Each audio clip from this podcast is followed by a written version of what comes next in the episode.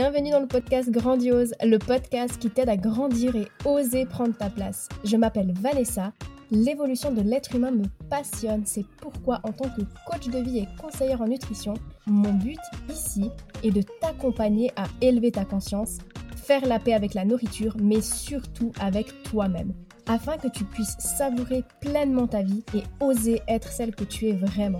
Je me réjouis de partager ce nouvel épisode avec toi. Are you ready?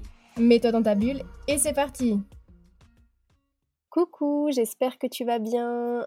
Alors dans cet épisode, on va parler d'amour. Je parle souvent d'amour de soi, mais aujourd'hui, on va parler plutôt d'amour qu'on donne aux autres et d'amour qu'on reçoit.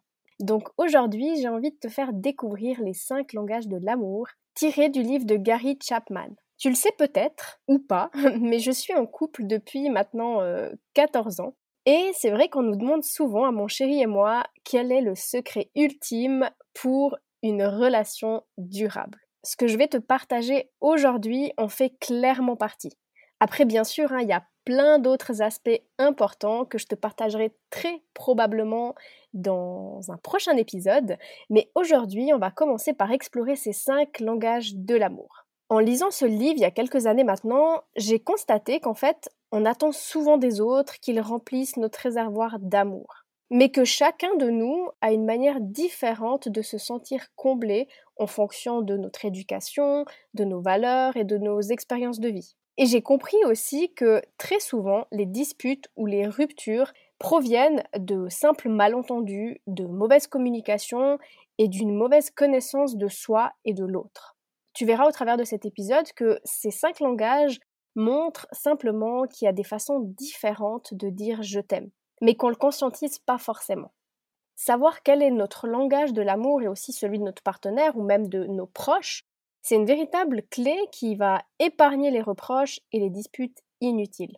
Mais avant d'entrer dans le vif du sujet, j'aimerais juste souligner quelque chose d'important. Comme je viens de te le dire, on attend souvent des autres qu'ils remplissent notre réservoir d'amour. Mais en réalité, c'est pas leur rôle. Chacun est responsable de soi.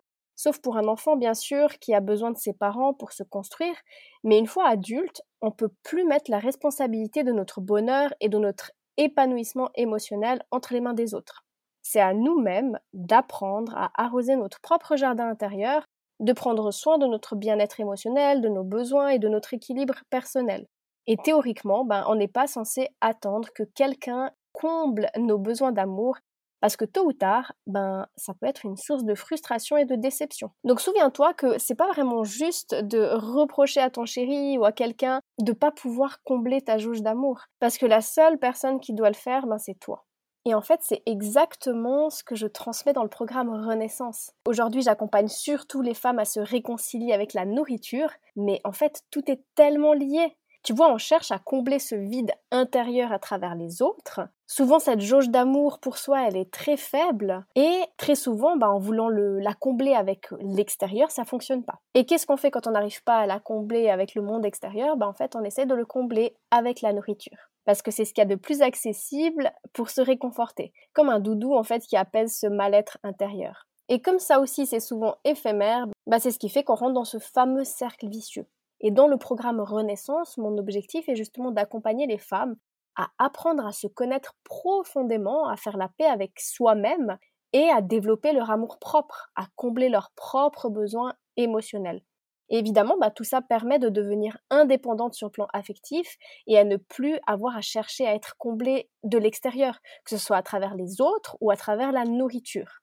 C'est pour ça que très souvent, quand j'accompagne des femmes, c'est pas seulement le rapport à la nourriture qui s'améliore, mais aussi le rapport aux autres.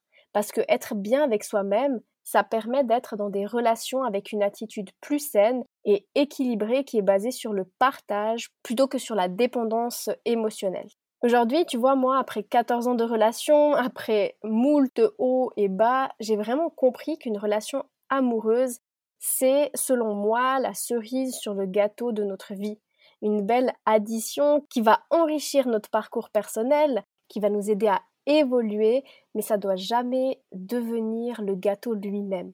Une relation, c'est partager son chemin de vie avec une personne, mais où chacun va conserver son équilibre et sa liberté plutôt que de dépendre l'un de l'autre pour exister pleinement. Et les cinq langages de l'amour que je vais te dévoiler tout de suite peuvent justement nous aider à mieux comprendre déjà nos propres besoins, mais aussi ceux de notre partenaire. Garde toujours à l'esprit que l'amour qu'on donne et qu'on reçoit doit être vraiment comme un complément à notre propre épanouissement personnel et non pas la source unique d'amour, parce que c'est là où il va y avoir un déséquilibre. Donc notre job, c'est d'apprendre à arroser finalement notre propre jardin d'amour, à cultiver notre bien-être intérieur, et c'est comme ça qu'on peut construire des relations saines et épanouissantes avec les autres, mais aussi ben, avec soi-même. Donc, passons à ces cinq fameux langages de l'amour. Le premier langage de l'amour, c'est celui des paroles valorisantes. Pour certaines personnes, c'est super important d'entendre des compliments et des encouragements pour pouvoir se sentir aimé et soutenu. Une simple phrase comme T'es génial euh, ou Je suis fier de toi ben, peut faire toute la différence pour ce genre de personnes. Le deuxième langage, c'est le temps de qualité. Donc pour certaines personnes, passer du temps de qualité ensemble, sans distraction, c'est le moyen ultime, en quelque sorte, de se sentir aimé. Ça signifie être présent, écouter attentivement et partager des moments précieux. Le troisième langage, c'est celui des cadeaux. Pour certaines personnes, recevoir des cadeaux, c'est une preuve d'amour importante. C'est pas forcément la valeur du cadeau, mais plutôt l'attention et l'intention derrière qui compte. Le quatrième langage, c'est celui des actes de service. Pour certaines personnes, des gestes concrets comme préparer un repas, faire la vaisselle ou prendre soin des tâches quotidiennes montrent l'amour de manière profonde. Et pour terminer, le cinquième langage, c'est le toucher physique. Pour certaines personnes, ben, les gestes tendres, les caresses, les câlins sont essentiels pour se sentir aimé et en sécurité. Alors tu vas peut-être te reconnaître ou reconnaître ton partenaire dans un ou plusieurs langages de l'amour, c'est possible qu'on en ait plusieurs, hein, mais souvent il y en a certains qui sont beaucoup plus forts. Ça va toujours dépendre de ce que l'on a nous-mêmes reçu, de ce que l'on a vu ou entendu. L'essentiel est de mettre tout ça en conscience et d'apprendre à se connaître et surtout de se respecter. Avec ce que je t'ai dit, si tu n'arrives pas trop à définir ton langage de l'amour ou celui de ton chéri, il suffit simplement d'observer tes gestes ou ses gestes au quotidien. En fait, très souvent, on fait aux autres ce que l'on aimerait recevoir en retour. Et sinon, tu peux aussi observer quels sont les reproches que tu fais à ton conjoint. Pour te donner des exemples concrets, j'ai préparé un petit texte en imaginant un couple lambda qu'on appellera Jules et Emma. Jules et Emma étaient un couple heureux, mais depuis quelque temps ils se disputaient de plus en plus souvent. Jules se sentait souvent délaissé et incompris, tandis qu'Emma se plaignait de ne pas se sentir suffisamment aimée. Ils ne comprenaient pas pourquoi leurs efforts pour exprimer leur amour, leur affection semblaient passer à côté. Un soir, après une longue journée de travail, Jules était épuisé et avait besoin d'un peu de temps pour lui. Il aimait se détendre devant la télé et apprécier le temps seul. Emma, quant à elle, se réjouissait de passer du temps avec Jules après une longue journée séparée de lui. Elle cherchait constamment des façons de montrer son amour en préparant de délicieux repas ou en faisant des surprises. Dans ce scénario, le langage de l'amour de Jules était axé sur le temps pour soi, temps de qualité, alors que celui d'Emma était basé sur les actes de service, faire des choses pour les autres. Leurs expressions de l'amour se heurtaient car Jules se sentait submergé par les attentions d'Emma et avait besoin de temps pour se ressourcer. Et d'un autre côté, Emma se sentait délaissée et peu appréciée parce que Jules ne semblait pas reconnaître ses actes d'amour.